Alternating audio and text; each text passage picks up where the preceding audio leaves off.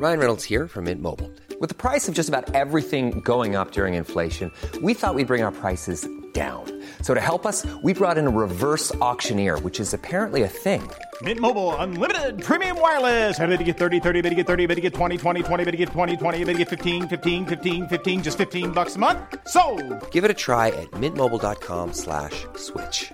$45 upfront for three months plus taxes and fees. Promo for new customers for limited time. Unlimited more than 40 gigabytes per month. Slows. Full terms at mintmobile.com.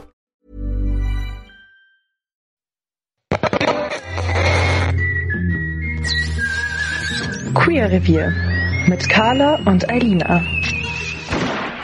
Hallo und herzlich willkommen zu Queer Revier, dem LGBTQ-Podcast mit Carla und Eilina. Ich bin die Eilina. Und ich bin die Carla. Und wir haben heute mal einen ganz Special Guest dabei. Das ist wirklich, ich finde es eine Ehre, muss ich ehrlich sagen. Es ist voll die Ehre, vor allem, wir haben vorhin schon gesagt, sie ist unsere erste Special Gästin und dann natürlich auch gleich schon was so Besonderes. Also wir fühlen uns sehr geehrt. Carla, willst du sie einmal vorstellen? Genau, das ist die Biene. Ich kenne nicht nur, ich glaube, die meisten kenne ich einfach als Biene aus äh, Princess Charming, aus der Sendung, die jetzt aktuell immer noch auf TV Now läuft. Eine Folge kommt morgen noch raus. Und das war auch äh, ziemlicher Zufall, dass du heute jetzt hier bei uns bist und dass wir dich überhaupt äh, kontaktiert haben. Ja, hi, grüßt euch die beiden. Ich freue mich ganz doll, dass ihr mich kontaktiert habt und äh, dass ich jetzt bei euch im Podcast bin. Süß. Ja, die Story, die uns ja eigentlich so indirekt zusammengebracht hat, ist eigentlich ein bisschen peinlich. Ja, für uns ist sie peinlich, ja. ja, voll. Und zwar hat ja hier vor ein, zwei Wochen in Regensburg der CSD stattgefunden. Und witzig, Carla und ich saßen da in einer Location und irgendwann drehe ich mich mal um und sag so, die da hinten sieht einfach voll aus wie Biene. Und dann sagt Carla so, ey, Alter, das ist Biene. und wir erstmal gar nicht klargekommen und haben dann äh, irgendwann gesagt, ja, die müssen wir auf jeden Fall noch catchen, zumindest für ein Foto, äh, für den Podcast oder für unsere kleinen LGBTQ-Seelen. Und ja, Carla, was haben wir dann letztendlich gemacht? Äh, gar nichts. Wir haben nur dumm geguckt und wir haben uns, ich glaube, es war sogar äh, mal ein Moment, da bist du fast direkt an uns vorbeigelaufen und wir konnten einfach nichts machen. Und im Nachhinein haben wir uns natürlich mega geärgert und äh, dass wir dich nicht angesprochen haben. Ja, ich mich ja jetzt auch. Wer hätte ich das gewusst? Das ist, das ist total verrückt. Ich kann es verstehen, so. Aber wir, also ich freue mich immer super doll, wenn man angesprochen wird. Ähm, und es ist eher so, Situationen sind weird, wenn jemand quasi so wenn du so ein Tuscheln hörst oder so ist sie das oder oh, die sieht viel kleiner mhm. aus als ich dachte und so. Und ähm, so grundsätzlich sind wir ja ganz normal, also normale Menschen klingt immer so komisch, aber wir sind ja wirklich einfach so aus der Community, aus dem Leben gerissen. Wir haben irgendwie, keine Ahnung, wir sind einfach auch nur ganz kleine, süße Menschen.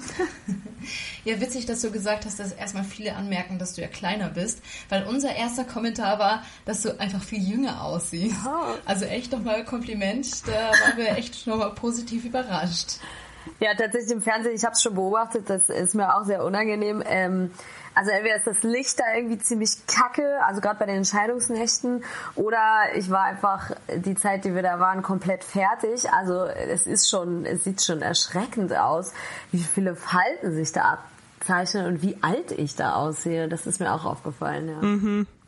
Äh, nee, also ich musste, ich muss sagen, wirklich, äh, wir, als wir dich gesehen haben, es war erstmal total unreal. Und äh, ja, es war halt dieses, wir kennen dich aus dem Fernsehen. Und ich glaube, das hat uns ein bisschen aufgehalten. Jetzt im Nachhinein, wo wir auch ein bisschen mit dir dann über Insta Kontakt hatten, da merkt man natürlich, dass du auch total sympathisch nett bist und total nahbar. Und das war ja eine sehr, eine sehr schöne Überraschung auf jeden Fall.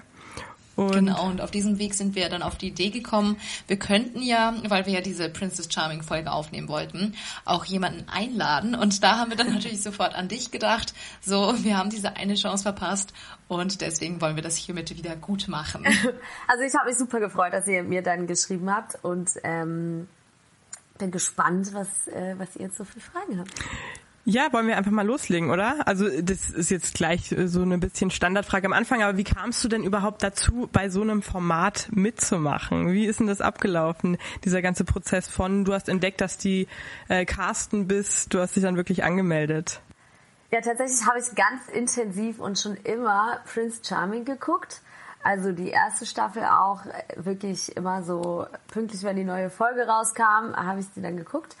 Und auch die zweite Staffel super verfolgt. Ich war einfach komplett fasziniert und fand es richtig cool und habe immer gesagt, falls es mal für Frauen äh, eine Staffel geben sollte, werde ich mich sofort bewerben. Dadurch, dass ich in meinem Leben eigentlich zu 99% Dauersingle bin, wusste ich also auch, es wird dann, falls es soweit ist, der Tag kommen und ich werde mich auf jeden Fall bewerben können, weil ich auf jeden Fall Single bin. Und äh, dann der, beim Gucken der zweiten Staffel kam dann tatsächlich so ein Banner, so total unscheinbar auf dem Bildschirm, so, ja, jetzt hier für Princess Charming bewerben. Und ich dachte so, oh mein Gott, oh mein Gott, es gibt wirklich Princess Charming, ich werde mich bewerben.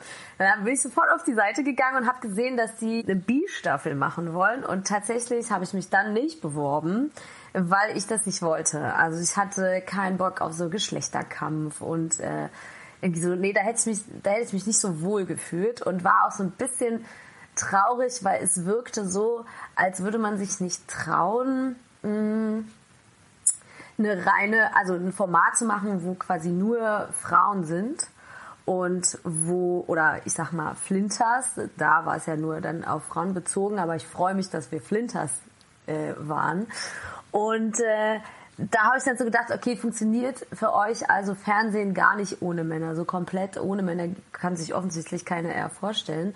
Und da war ich dann so ein bisschen traurig ähm, und habe mich dann richtig krass gefreut, als offensichtlich sehr viele Menschen die gleichen Gedanken hatte wie ich und ähm, dann dafür, ich nenne es jetzt mal, protestiert haben, dass es doch bitte eine reine Flinterstaffel gibt oder quasi von von den ProduzentInnen ja als Frauenstaffel ähm, ja, gelabelt. Äh, genau, und an dem Wochenende, wo die Pressemitteilung rauskam, dass es also doch eine lesbische Princess geben wird und äh, dort nur Frauen sein werden, habe ich mich sofort beworben. Und das war ein Sonntag, als ich das gelesen habe. Und am Montag hatte ich schon den Anruf zum Casting. Nice, okay. Und wie lief das ab? Also hast du dann, musstest du da irgendwie was hinschicken von Video oder war das ein persönliches Casting? Also, wir dürfen natürlich nicht so viel erzählen über Produktionsinterner. Mhm, okay. Aber ich kann sagen, also das erste, das wird man ja jetzt, kann man sich auch für die zweite Staffel bewerben und das sehen alle, die auf die Seite gehen. Das erste, was man macht, ist so ein einminütiges Vorstellungsvideo drehen von sich selbst, kann so im Selfie-Modus total easy, ohne Aufwand. Ähm, und da stellt man sich einfach kurz vor und genau, das wird dann abgeschickt.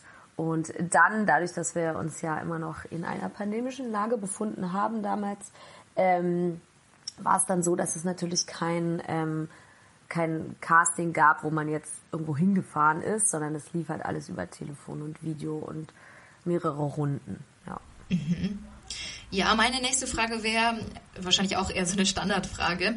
Äh, hast du dich irgendwie auf Princess Charming vorbereitet? Puh, also ich glaube, die größte Vorbereitung, die ich so hatte, war irgendwie Outfits shoppen, weil äh, es ist ja so, also ich hatte mal so im Kopf, okay, wenn man so Bachelor, Bachelorette guckt, also ich gucke das nicht, aber so was man so sieht und Werbung und Snippets und keine Ahnung, da sieht man ja immer dass die ähm, wirklich für jeden Entscheidungsabend so voll die krassen Cocktailkleider und alles passt und Schuhe und tausend Sachen und ich dachte so, okay, wow, ähm, was ist da los? Ich, ich habe nicht mal drei schicke Outfits und wenn, dann sind die auch alle schwarz so äh, und da komme ich natürlich nicht weit. Und da ja irgendwie klar war, dass es wohl neun Entscheidungsnächte gibt, war also auch klar, wir alle sollten uns auf neun Entscheidungsnächte, also auch neun Entscheidungsnachts Nacht-Outfits äh, einstellen. Und da habe ich dann also erstmal, ich glaube, zwei, drei Monate lang komplette Nervenzusammenbrüche gehabt, weil ich natürlich auch neun, ich sag mal, ein bisschen unterschiedliche ähm, Outfits zusammenshoppen wollte, äh, weil ich einfach, also sonst hätte ich einfach nicht, das, das wäre halt komisch gewesen. Und dann müssen die einem ja auch noch stehen und ähm, ich bin sonst nicht so super schick oder fürs Fernsehen unterwegs und deswegen war es doch die größte Herausforderung für mich, irgendwie Outfits zu finden. Und ansonsten habe ich mich gar nicht weiter vorbereitet. Ich habe ja vorher schon so ein bisschen Erfahrung vor der Kamera sammeln können. Deswegen war es jetzt auch nicht so, dass ich so sehr Angst vor Kameras hatte.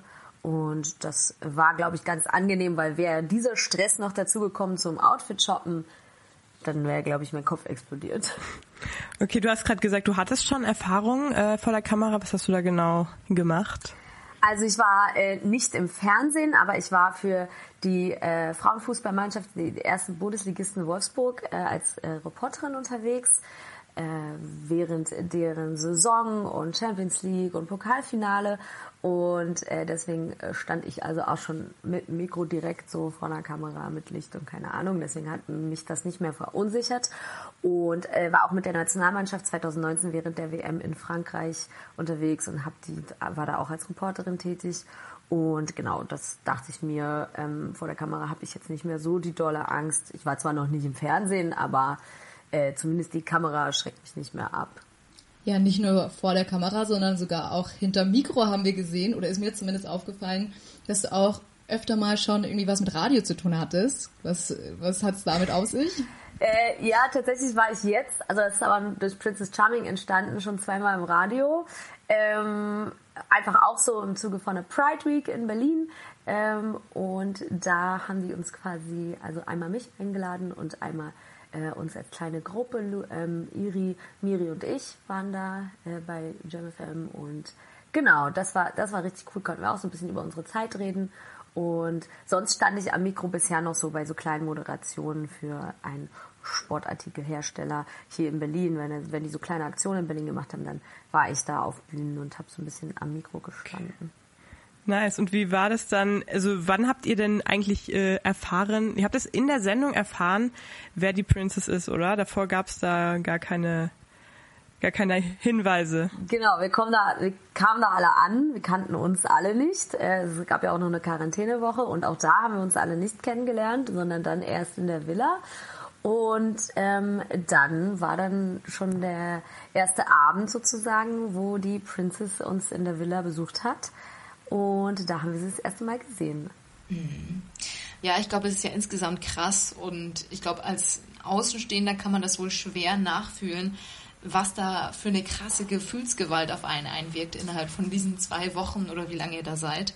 Als Zuschauer wirkt es für uns ja natürlich viel länger, weil wir das in einem Ein-Wochen-Rhythmus sehen. Aber vielleicht kannst du mal kurz erzählen, wie du diese intensive Zeit empfunden hast. Also so im Großen und Ganzen kann ich sagen, das ist so das Abenteuer meines Lebens bisher. ähm, ist, ein ganz, ist eine ganz andere Welt. Es ist, ähm, es ist, man kann es so ein bisschen so beschreiben, als würde man ein komplettes Jahr, also ein Lebensjahr, ähm, ganz doll komprimieren und in der kurzen Zeit, in der wir da waren, ähm, sozusagen so reinstecken. Deswegen alle Emotionen sind viel, also spürt man viel extremer.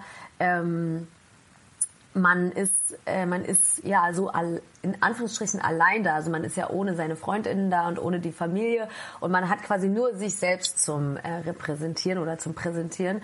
Und das ist äh, eine richtig verrückte Situation, weil man kennt die anderen äh, Flinters nicht und man ist nur sich selbst. So, man ist nur ein, wie sagt man? Ich, ich bin quasi nur ich dort. Und äh, das ist halt super inter interessant zu sehen, was man so wiedergespiegelt bekommt, äh, was man so für ein Mensch ist. Und es ist sehr viel und es ist aber auch einfach so viel Spaß und so viel Freiheit. Das ist einfach toll. Ja, das ist das ist das Wichtigste auf jeden Fall. Was ich mich so, so auch ein bisschen frage, wenn du da reinkommst und ihr seht dann Irina in dem Fall, ähm, ich meine, jeder hat natürlich andere Typen. Wenn sie jetzt nicht dein Typ gewesen wäre, dein Typ Frau, wäre das für dich ein Grund gewesen, dann auch zu sagen, okay, ich weiß nicht, ob das Sinn macht, also wenn sie jetzt gar nicht dein Typ gewesen wäre, oder hättest du trotzdem gedacht, okay, ich schau mal, vielleicht äh, passt ja trotzdem irgendwie vom Charakter so stark, dass ich dann über Äußerlichkeiten äh, vielleicht hinwegsehen kann? Das ist tatsächlich eine sehr gute Frage, die ich mir nämlich schon vorher gestellt habe, so im Laufe der Bewerbungen und so. Ähm, es ist natürlich klar, wenn da eine Princess ist und 20 Flinters, dass es nicht so ist, dass diese Princess nur gerade der Typ von allen diesen Flinters ist. So, das, das ist ja recht unwahrscheinlich. Das ist, als ob du in einen Club gehst und irgendwie alle stehen auf eine Person, das passiert ja nicht. Und dann hatte ich auch die Überlegung, dass wahrscheinlich fürs Fernsehen und für die erste lesbische Dating-Show äh, wahrscheinlich eine sehr äh, heteronormativ aussehende äh, Person ausgewählt wird als Princess. Und ähm, genau, dann habe hab ich mir halt vorher so einen Kopf gemacht, wie wird die aussehen, was wird die so für ein Typ Frau sein, ähm, was wird sie arbeiten und so. Und dann habe ich mir so überlegt, ich glaube, dass diese Sendung eine Chance ist, mal hinter den hinter seinen eigenen Typ zu gucken. Und mal nicht nur so nach dem okay optisch gefällt mir die gut und ich finde die interessant weil ich sie von weitem irgendwo gesehen habe und attraktiv finde sondern eher so dieses ähm, mal unabhängig davon ob sie attrakt also sofort so dem Typ entspricht ähm, mal dahinter zu gucken und sich mal einfach mit einer Person auseinanderzusetzen zu beschäftigen äh, und sie kennenzulernen ohne an seinem Typ so zu hängen und ich glaube, ich glaube, deswegen war ich so total entspannt, weil ich dachte so, egal was das für ein Mensch ist, äh, wenn man die Chance, wenn ich die Chance bekomme, da irgendwie Dates zu haben und die Person mhm. kennenzulernen, dann mhm. äh, freue ich mich darüber und dann ist es in erster Linie erstmal egal, ob es jetzt, sage ich mal, äußerlich der eigene Typ ist. Ja, wir haben auch schon festgestellt, dass es echt krass ist. Also es ist eigentlich ja super schwer, für 20 Frauen eine oder für 20 Flinters. Vielleicht sollten wir ganz kurz mal diesen Begriff klären, den hast du jetzt schon ganz oft verwendet. Ich glaube, viele wissen noch gar nicht, was das überhaupt bedeutet. Okay, ja, Flinters steht für Frauen, Lesben, Intersexuelle, äh, FLI, N, non-binäre, T, Trans-Personen und A, asexuelle Personen. Also verschiedene sexuelle und Geschlechteridentitäten in einem Begriff und schließt, ich sag mal, den heterosexuellen Cis-Mann auf jeden Fall aus. Also nicht, dass wir die ausschließen als Menschen, sondern in dem Begriff wird, sind die nicht mit drin. Sehr schön, das hast du sehr schön erklärt. ähm, und dann nochmal zurück eben zu meiner Frage. Also ich glaube, es ist ja sehr schwer für 20 Flinters einen ähm, Typus zu finden, der wirklich auf alle zutrifft. Aber irgendwie hatte man schon das Gefühl, dass man mit Irina jetzt so den irgendwie so einen universellen Typ gefunden hat. Du hast gerade schon gesagt, du glaubst, es liegt daran, dass es eher so ein heteronormativer Typ ist oder Kannst du dir das irgendwie erklären? Was hat Irina an sich, was so, so viele Flinters jetzt tatsächlich überzeugt hat? Ja, also in erster Linie ist sie ja tatsächlich bildschön, da haben wir ja alle Glück gehabt. Ähm, äh, und sie ist halt, also sie ist groß, sie ist athletisch ähm, und sie, sie hat so in, tun wir mal so, als hätten wir irgendwie so, ein so, so ein Fünfeck und an jeder Ecke steht irgendwie so, weiß ich nicht, ist super sportlich, ist groß, hat lange oder kurze Haare, so, ne? So, so ein paar, ähm, ich sag mal, mh, mm, Definitionen, die ein Mensch beschreiben könnten, äußerlich. Und äh, bei Irina ist es so, dass keine Ecke irgendwie von diesem Fünfeck in irgendeine Richtung gezogen wird, sondern es ist alles so ist von allem ein bisschen so. Sie ist athletisch, sie ist groß, sie ist jetzt aber nicht, ähm, sie ist jetzt auch nicht super feminin, aber auch nicht super androgyn oder maskulin. Es ist, also wie auch immer man es beschreiben möchte, sie ist halt von allem ein bisschen. Und ich glaube, das äh, ist tatsächlich so das Ding, warum da sehr viele aus der Villa äh, sehr verzaubert von Irina waren. Und dann kommt ja auch noch dazu, dass wenn sie reinkommt, sie einfach strahlt und diese Ausstrahlungskraft, die sie so hat, die zieht halt so jede in Bann. Süß. ähm, und im, äh, im Add-on dazu noch eine andere Frage. Glaubst du, dass genauso viele KandidatInnen ähm, auf Irina gestanden hätten, wenn sie eben nicht die Princess gewesen wäre? Also äh, standen alle wirklich auf Irina wegen ihrer Selbstwillen oder eben weil sie diesen, diesen Titel Princess Charming innehatte, sage ich mal? Äh, also das macht schon was mit einem, dass dann jemand reinkommt. Also ich meine, wir sind ja da hingegangen mit, ich nenne es jetzt mal der Aufgabe, ähm, die Princess kennenzulernen und vielleicht ihr Herz zu erobern. Und äh, wenn man das im Kopf hat, dann ist es schon so, dass die von vornherein so, so ein Step schon mal höher steht so und und weil wir ja so im Kopf haben, dass das unsere Aufgabe ist, äh, die Princess kennenzulernen. Also das, das macht schon was mit einem. Also ich kann das so sagen, weil jetzt im Nachhinein haben wir ja auch mit Irina äh, zu tun gehabt und haben sie kennengelernt und, und haben ein sehr vertrautes Verhältnis. Und äh, da war es am Anfang so, dass man doch auch Berührungs Ängste hatte, weil sie in unserem Kopf immer noch so die Princess war, so was Besonderes und man hat nicht einfach sie umarmt oder mal angefasst oder so und wir untereinander waren ja schon total so körperlich und verkuschelt und, und haben uns umarmt und, und lieben uns und so, ne? Aber Irina war immer so ein bisschen so, oh, so, das war so, ist schon, das macht schon was mit einem, das einfach zu wissen. So. Und ähm, ich glaube, das habe ich ja, weil ich, ich habe das schon so formuliert, alles ist so ein bisschen extremer. So, das in Anführungsstrichen verliebt sein in so kurzer Zeit, das ist ja im normalen Leben passiert das ja nicht so schnell. Also bei einigen Menschen. Es gibt Menschen, die verlieben sich halt schnell. Bei mir dauert das eigentlich etwas länger, aber es ist halt eben, als ob man so ein ganzes Lebensjahr in dieser kurzen Zeit dort verbringt und deswegen ist es super verständlich, wenn man quasi die kurze Zeit nutzt und möglichst viel Irina kennenlernt und dann äh, doch sehr schnell auch äh, verliebt, verknallt, verzaubert sein kann. Mhm. Ja, das glaube ich auch. Also wir haben auch mal so untereinander ein bisschen drüber geredet. Ähm, das ist ja schon so, als wärst du in einem kleinen Mikrokosmos. Da sind auch die ganzen anderen KandidatInnen sind auch alle lesbisch oder stehen auf Frauen in dem Fall. Ähm, und das hat man ja im normalen Leben, sage ich mal, nie, dass du wirklich nur mit anderen zu tun hast, die auch potenzielle PartnerInnen wären. Ähm, und es gab ja bei euch im Haus auch so ein paar Flirts untereinander. Ähm, wie war das denn so? Wart ihr auch, also ihr seid ja jetzt auch äh, viel noch so zusammen unterwegs, sieht man ja auch auf Social Media viel. Stand da so trotzdem die Konkurrenz dann auch ein bisschen im Vordergrund oder war es wirklich einfach freundschaftlich, locker, entspannt? Wie war das denn so bei euch?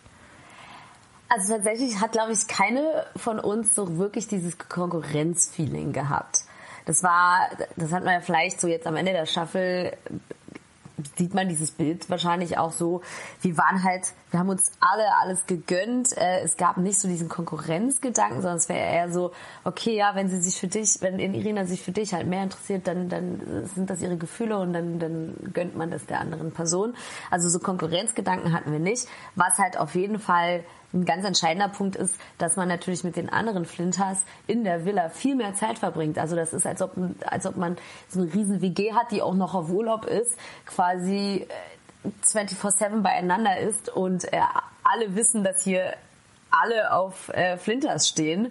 Und ähm, da ist es dann doch schon so eine kleine Traumvorstellung, einfach mit fremden äh, Menschen in einem Haus äh, mit Essen, Sonne, Pool und für den Rest für mich ja nicht so Alkohol. Und äh, das wird dann halt schnell auch mal flirty und wir haben das ja zusammen als Abenteuer auch so, ich nenne es jetzt mal durchgestanden, ähm, ohne das jetzt negativ klingen zu lassen, sondern so durchge, durchgelebt. Und äh, das kommen halt alle möglichen Gefühle rauf. Und wir dürfen ja nicht vergessen, wir kamen halt auch aus dieser Pandemiezeit und man war so, oh Gott, man ist jetzt draußen, man sieht fremde Menschen, die man noch nie gesehen hat und alle sind irgendwie super schön innen und außen und das ist halt super verständlich, dass dann da auch so Flirts passieren, weil man einfach so ein komplett sorgenfreies, gutes Leben ohne Arbeit und nur mhm. Urlaub hat. So, wie so Urlaubsflirts. Damit kann man es wahrscheinlich am besten beschreiben. Ja, es ist ja tatsächlich so, oder zumindest habe ich das Gefühl, dass jetzt bei Princess Charming und eben die KandidatInnen viel nahbarer wirken, also viel natürlicher, viel greifbarer, vielleicht auch durch die ähm, Social Media Präsenz, die ihr jetzt auch habt. Ich weiß nicht, inwieweit du das als Kandidatin jetzt nachvollziehen kannst im Nachhinein, aber siehst du das ähnlich, dass wenn man sich das anschaut, dass es jetzt sich irgendwie doch abhebt von Bachelor oder Bachelorette? Und wenn ja, hast du irgendwie einen Grund dafür, dass es jetzt eben mit dem äh, LGBTQ-Faktor zusammenhängt? Oder was ist so deine Vermutung? Ja, tatsächlich. Also wenn ich mir so angucke, wie das bei den, wie ich die Prince Charming Staffel gesehen habe, äh, heben wir uns da dann doch noch mal ein ganz großes Stück ab. Also ich glaube, das ist einfach äh, dem geschuldet, dass selbst ohne unsere jetzige Social Media Präsenz da einfach so ein toller Cast in dieser Villa war, dass selbst ohne Insta jetzt ähm, kriegt man aus dieser Sendung schon mit, wie nahbar diese ganzen Personen in dieser Villa sind und was für krasse Charaktere dabei sind. Und ich weiß tatsächlich gar nicht so richtig, woran es liegt, aber ich glaube, entweder ist es durch Zufall ein besonders toller Cast, ähm, aber ich glaube auch, das ist jetzt eine Vermutung. Ich glaube, dass wir als weiblich gelesene Personen einfach in der Gesellschaft sowieso schon noch mal mehr so dieses Feeling und diesen Gedanken an Zusammenhalt haben, weil wir ja eher eine unterdrücktere Gesellschaftsschicht, nenne ich das jetzt mal, sind. Das ist wahrscheinlich das falsche Wort, aber ich hoffe, ihr wisst, was ich meine. Und deswegen eh so ein, so ein füreinander da sind, Gefühl sowieso schon haben. Und vielleicht liegt es tatsächlich daran, dass wir alle, äh, ich sag mal, weiblich gesehene Personen sind, die in der Gesellschaft sich eh schon eher zusammenhalten oder die eh in der Gesellschaft zusammenhalten, um ähm, sich zu unterstützen und durchzukommen und nicht unterdrückt oder diskriminiert oder wie auch immer anders behandelt zu werden. Vielleicht ist das noch so diese, diese kleine Zauberei, die da mitspielt. Und natürlich kommt dann dazu, dass durch Zufall und wirklich überhaupt nicht geplant, wir machen das alles privat, äh, dass wir danach so eine krasse Freundschaft entwickelt haben und das dann auf Instagram auch so präsentieren, das gibt natürlich nochmal so die Küche auf der Sahne. Absolut. Ja, wie war das denn? War das auch so ein bisschen, sag ich mal, ein Anreiz für dich, dich zu bewerben bei dieser Show, weil das natürlich auch schon eine gewisse Sichtbarkeit und einen gewissen Bildungsauftrag, sage ich jetzt mal ganz überspitzt, äh, hat, wenn es die erste lesbische, wie es ja heißt, Dating-Show ist, dass man dann auch einfach ein bisschen erkennt, so das hat auch irgendwo einen politischen oder ein politisches Statement ein bisschen. War das auch ein Anreiz für dich, dich zu bewerben? Ja, tatsächlich wahrscheinlich nicht nur bei mir, sondern beim Rest auch. Man hat es vielleicht bei diesen kleinen Vorstellungsvideos auf Instagram mitbekommen oder auch tatsächlich in der ersten Folge, wo wir vorgestellt mhm. werden, dass nicht bei allen und wahrscheinlich auch sogar bei den wenigsten als erstes der Grund war, ich möchte die große Liebe finden. Sondern wir hatten alle eher so Ge Gesellschafts... Äh, repräsentative Themen. Ähm, wir wollen das zeigen, wir wollen lesbische Liebe zeigen, wir wollen zeigen, dass es völlig normal ist, dass wir nicht nur in Pornos stattfinden ähm, und dass es nicht immer nur mit Erotik und Sex zu tun hat, sondern dass wir einfach komplett normales Leben miteinander führen und das so viele Facetten hat. Und das war also nicht nur bei mir so, dass man das zeigen wollte und dafür einstehen wollte, ähm, sondern auch bei den meisten der anderen äh, Menschen in der Villa. Ich muss auch sagen, so, also man, man beschäftigt sich gerade, wenn man selber Teil der Community ist, natürlich auch mit vielen dieser Themen, weil es einfach auch Teil des Lebens ist. Aber auch ich und ich glaube Alina, du auch, wir haben auch noch Sachen dazugelernt, die wir vorher gar nicht wussten. Also es hat auch schon wirklich so, so ein bisschen Bildungsauftrag. War das bei dir auch so, dass du da, dass du da in Sachen oder mit Sachen in Berührung gekommen bist, die du vorher einfach noch nicht wusstest oder einfach, also hast du auch so ein bisschen dazugelernt? Äh, voll und ganz. Also ich hatte mich vorher noch nicht so, ähm, das kam ja das Thema auf äh, mit Geschlechtsteilpräferenzen, also Genitalpräferenzen und ähm, dieses Thema Transfeindlichkeit und so weiter. Da habe ich auf jeden Fall sehr viel gelernt. Das Gespräch ging ja sehr lang. Habe ich sehr viel gelernt und ich hatte halt vorher gar nicht so ähm, also ne, ich habe halt immer gesagt so, ne, Viva la Vulva und ich finde Vulven toll und fühle mich wohl, wenn wir so offen darüber reden und hatte, ähm, habe da dann viel gelernt in dem Gespräch und dann habe ich dann noch äh, so ein bisschen dann den Orgasmus erklärt, ihr erinnert euch vielleicht, gut, äh, ja. und habe so getan, als würde es einen, einen klitoralen oder einen vaginalen Orgasmus geben. Äh, in dem Moment, wo ich es erklärt habe, war mir schon bewusst, dass das nicht ganz richtig ist. Ähm, und ich hätte halt einfach das ein bisschen anders formulieren soll, aber man ist da aus der Situation herausgerissen. Äh, man ist so mitten am Tag, kommt dann die Durchsage, Biene mal hier mit einem Vulva Cupcake und einem Sexspielzeug nach dem Date, komm mal ins äh, Interview und dann sitzt du da und bist sowieso schon so, okay, krasses Date und so, du bist so direkt nach dem Date da und bist komplett fertig und so und dann wusste ich selber nicht, wo dieses Gespräch hinführt und ich wusste schon so, hm, wenn das ausgestrahlt wird, wird es auf jeden Fall nochmal eine Erklärung diesbezüglich brauchen. Und natürlich habe ich mich da deswegen auch nochmal mehr informiert. Also mir war schon klar, das ist so ein bisschen anders als so, wie ich es gezeigt und erklärt habe. Aber ähm, ich glaube, dass ich trotzdem auch damit eine bestimmte Gruppe an Menschen schon was Neues erzählt habe die sich gar nicht vorstellen können, dass es da unterschiedliche Bereiche gibt, in denen Menschen unterschiedlich gut, schlecht, wie auch immer kommen. Auf jeden Fall. Ja, wie ist es denn jetzt so nach der Show? Wir haben ja schon drüber geredet. Das hat sich ja schon eine krasse Freundschaft unter euch allen entwickelt. Aber war das am Anfang leicht für dich? Also ging das von Anfang an, dass du auch mit Irina und mit den ganzen KandidatInnen auch einfach von jetzt auf gleich zu so einer Freundschaft switchen kannst, sage ich mal? Oder hattest du da noch irgendwie ein unwohles Gefühl im Magen? Also hast du da Zeit gebraucht? Also in der Villa war das ja schon abzusehen, dass zumindest mit allen Menschen in der Villa, dass, dass man so krasse Verbindung gespürt hat. Und da war mir vor allen Dingen bei Miri und Lou schon klar, das wird auch nach der Villa so sein und das wird nur intensiver. Ähm, was man, was ich auf jeden Fall nicht wusste, ist, wie wird man Kontakt mit Irina nach der Villa haben. Und da war sie aber so toll und so sweet, dass sie einfach uns so nach und nach gefragt hat, wie geht's dir, bist du gut nach Hause gekommen, ähm, wie geht's dir jetzt so nach der Zeit in der Villa? Und, und hat sich halt so ein bisschen gekümmert, gerade so um ihre letzten Herzensmenschen, wie sie das ja sehr schön formuliert hat. Und äh, da hatte man natürlich noch so, ne, Irina kannte man halt am wenigsten und konnte man am wenigsten einschätzen. Und auch das ging dann zauberhaft schnell, dass man gemerkt hat, okay, wir sind auch aus dem gleichen Holz geschnitzt. Warum, warum auch nicht? Ne? Also sie ist ja quasi in der gleichen Position wie wir und trotzdem haben wir so wie, wie zum Beispiel ihr, die sich nicht ich nenne es jetzt mal getraut haben, mich anzusprechen, hatte man selbst sozusagen diesen, diese Distanz zu Irina, obwohl man ja wusste, es ist genau gleiche Mensch sozusagen. Äh, also es ist verrückt, was so dieses aufgesetzte, diese aufgesetzte mhm. Rolle erstmal macht. Aber das ging so schnell und das sieht man ja auch, das hat sich bestätigt, dass es ähm, ja eine wundervolle, sehr intensive, sehr liebevolle Freundschaft ist zwischen allen. Sehr schön. Ja, also ich finde das auch mega schön. Irgendwie, man folgt ja euch allen auch so ein bisschen, oder man verfolgt es auf jeden Fall mit. Und es ist echt schön zu sehen, dass äh, da so nach der Sendung jetzt eben fast noch stärker diese Verbindung da ist. Ja, ähm, absolut. Wie ist denn da, also jetzt ist ja, es wird ja noch eine, eine letzte Folge heute, nee, morgen ausgestrahlt, äh, genau, das, das Wiedersehen.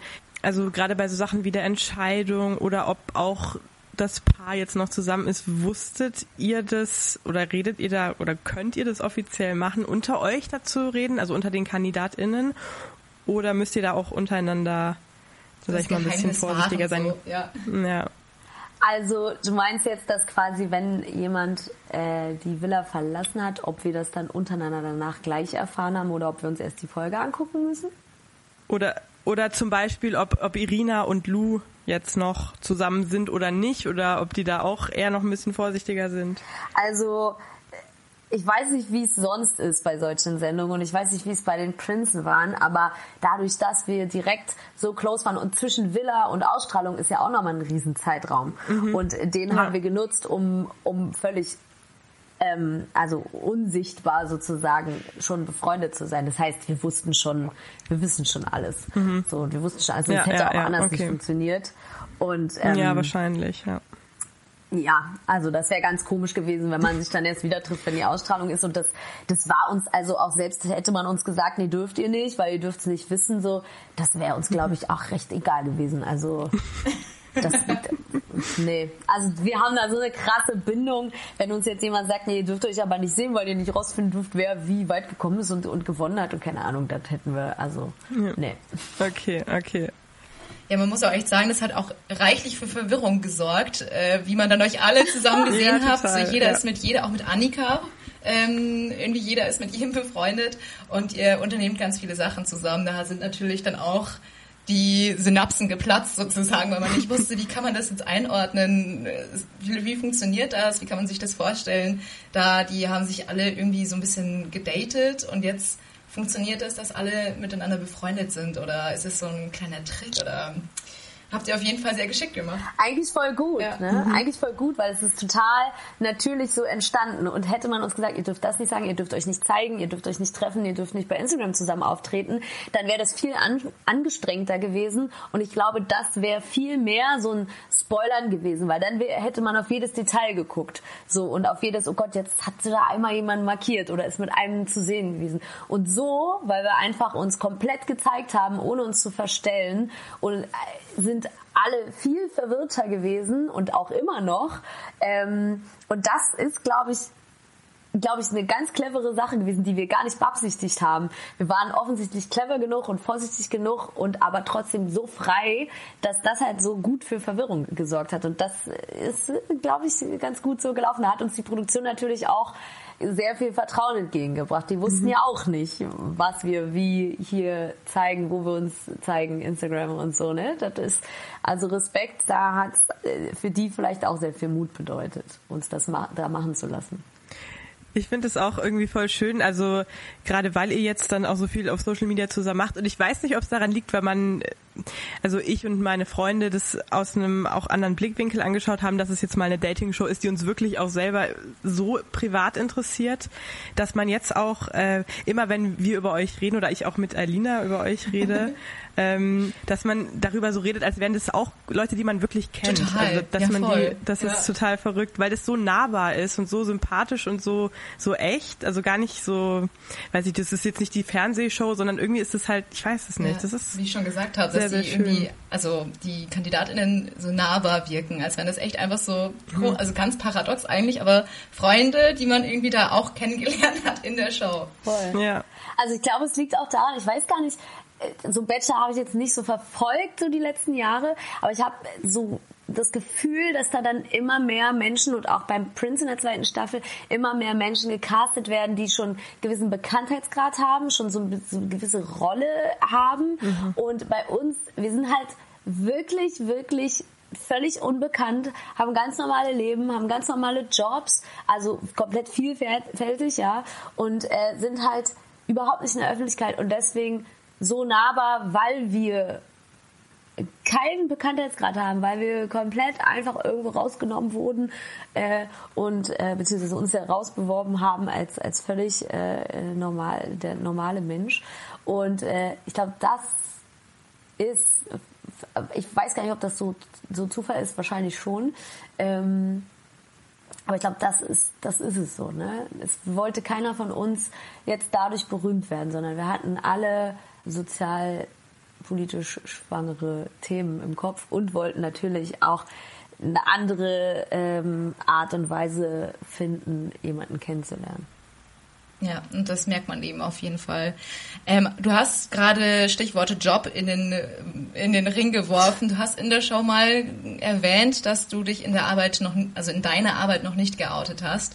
Hatte jetzt diese Show irgendwelche negativen Auswirkungen oder ist das in deine Arbeit durchgedrungen, deine Teilnahme? Also tatsächlich ist es ein sehr, sehr großes Unternehmen, ähm, sehr konservativ und dadurch, dass ich jetzt dann nicht so im engeren Kontakt zu bestimmten Kollegen stehe, äh, KollegInnen, Entschuldigung, ähm, ist es gar nicht so, dass ich mit irgendwem darüber geredet habe, was es für eine Show ist. Das heißt, jetzt kann es nur per Zufall passieren, dass Menschen mich dort sehen und ich sag mal, der Schnitt an queeren Menschen in unserem Unternehmen ist wahrscheinlich recht gering. Das heißt, der Zufall wird auf jeden Fall schon mal von der Chance her sehr gering sein. Aber spätestens, wenn es dann auf Vox ausgestrahlt wird, könnte es natürlich sein, dass äh, der, die ein oder andere Kollegin auf mich zukommt und sagt, Sommer, du, äh, ich glaube, das bist doch du. Also mal gucken, mal gucken, wie es dann wird. Bisher ähm, habe ich noch niemanden äh, gesehen oder es hat sich niemand bei mir gemeldet und gesagt, pass mal auf, ich habe dich da gesehen. Wusste ich ja gar nicht. Also es ist halt einfach kein Thema. Es wird auf Arbeit nicht angesprochen und ich weiß auch, dass es so grundsätzlich kein Thema sein sollte und noch leider sehr alter, alte Strukturen da herrschen und ich dann eher ein bisschen Angst hätte, da ähm, anders angeguckt zu werden. Also das heißt, du hast dir da auch einfach Urlaub genommen für die Sendung dann und hast dann nicht gesagt, äh, ich mache jetzt bei einer queeren Dating-Show mit und äh, Genau. hast es quasi, ja, okay. Genau. Ich habe einfach Urlaub genommen, bisschen länger. Das muss man natürlich dann auch irgendwie begründen können. Aber ich habe einen sehr, sehr tollen, entspannten Chef, äh, der auch ähm, tatsächlich etwas jünger ist und deswegen allem gegenüber aufgeschlossen ist. Und dem habe ich auch nur gesagt, es wird eine Fernsehsendung, aber ähm, mehr kann ich noch nicht drüber sagen. Und zu diesem Zeitpunkt durften wir ja auch noch nichts dazu sagen, weil auch noch nicht klar war, ob man dabei ist und so. Deswegen hat, hat das ganz gut gepasst, dass man einfach nur sagt, okay, es wird was gedreht, deswegen kann ich nicht genau sagen, wie lange ich Urlaub brauche etc. Du hast vorhin erwähnt, ganz am Anfang, dass du eigentlich quasi Dauersingle bist. Wie hat sich denn dein Datingleben jetzt nach Princess Charming verändert? Gar nicht, weil äh, wir, sind, wir sind so on fire und haben, sind immer noch in so einer anderen Welt, die äh, völlig wir haben weder Zeit noch Nerv noch irgendwie das richtige Gefühl dazu, gerade jemanden kennenzulernen.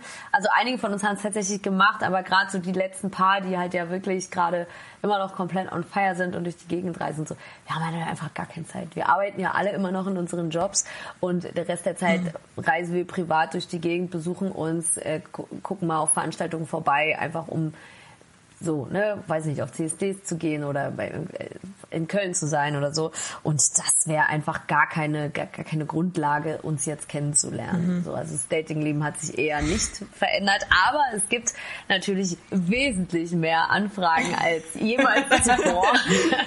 Ja, das ist natürlich auch ein schöner Effekt, ne?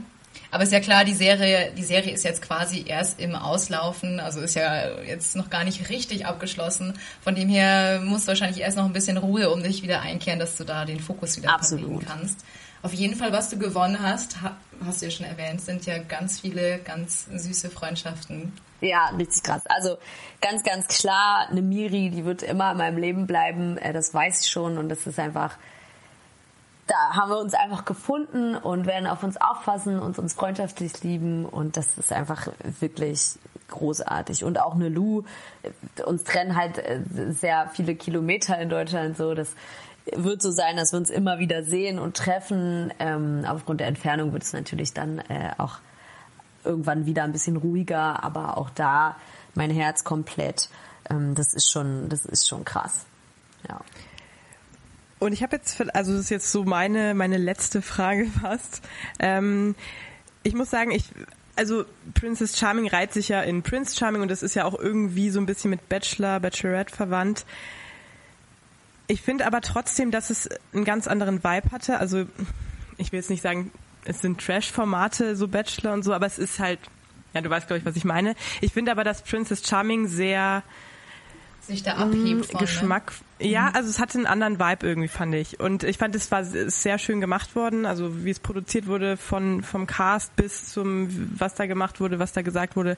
Ähm, und es war ja ein Riesenschritt jetzt für die Medienlandschaft in Deutschland, aber auch irgendwie weltweit. Gibt's für dich oder hast du auch so ein bisschen Wünsche, was auch Repräsentationen der Community angeht, was man noch ändern sollte, könnte, müsste?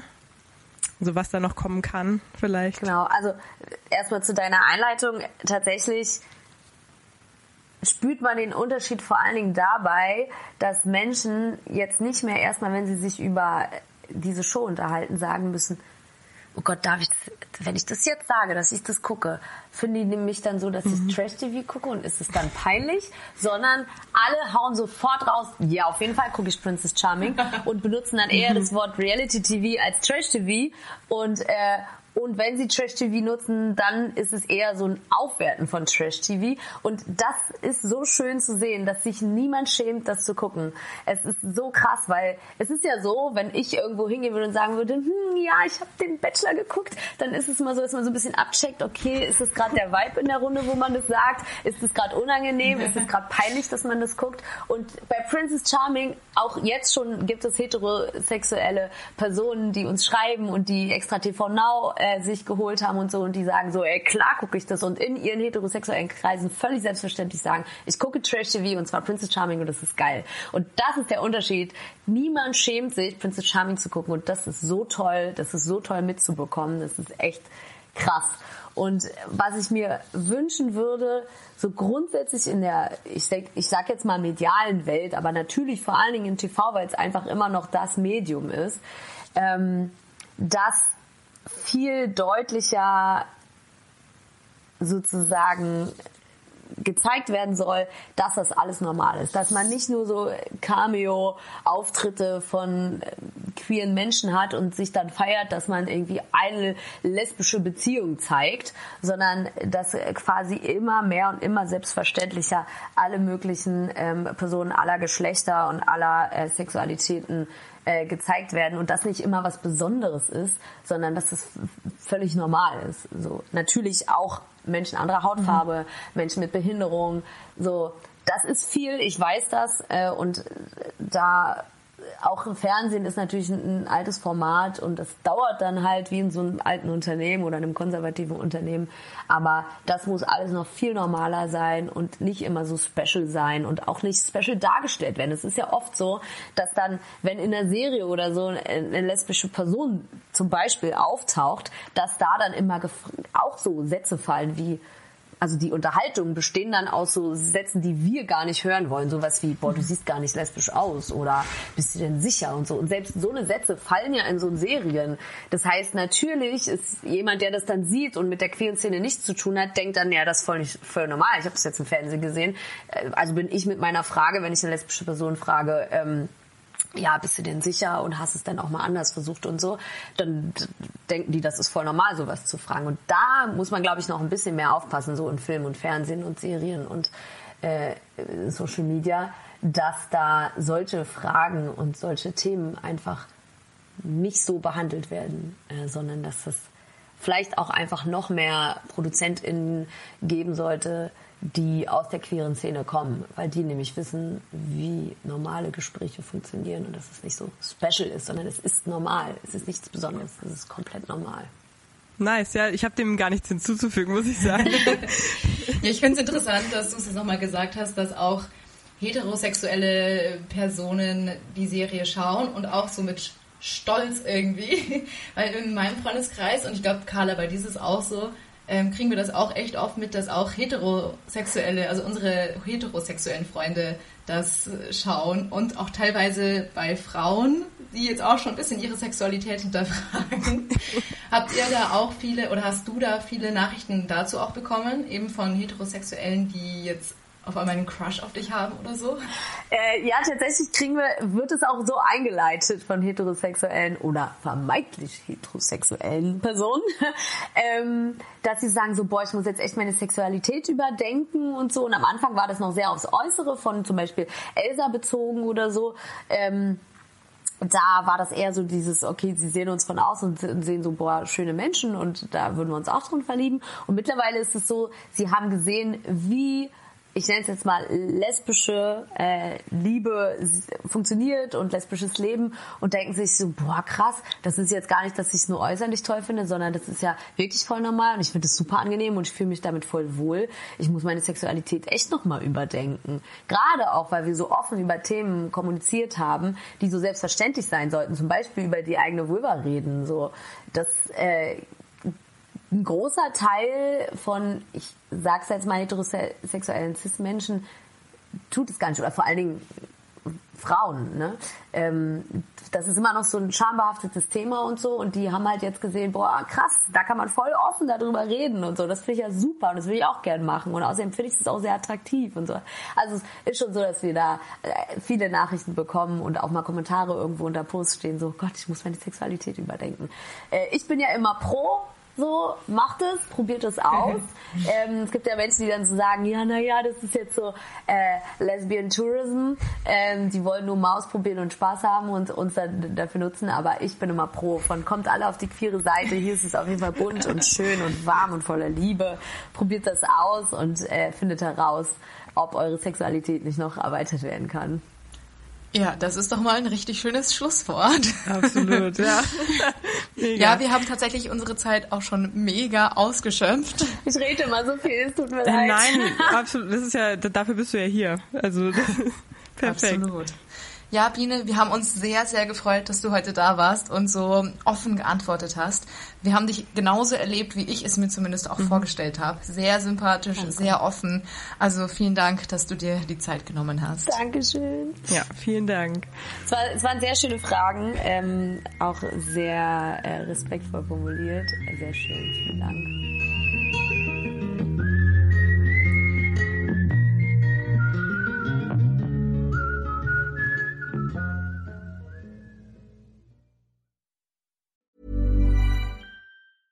Mom deserves the best, and there's no better place to shop for Mother's Day than Whole Foods Market. They're your destination for unbeatable savings, from premium gifts to show-stopping flowers and irresistible desserts. Start by saving 33% with Prime on all body care and candles. Then get a 15-stem bunch of tulips for just $9.99 each with Prime. Round out Mom's menu with festive rosé, irresistible berry chantilly cake, and more special treats. Come celebrate Mother's Day at Whole Foods Market.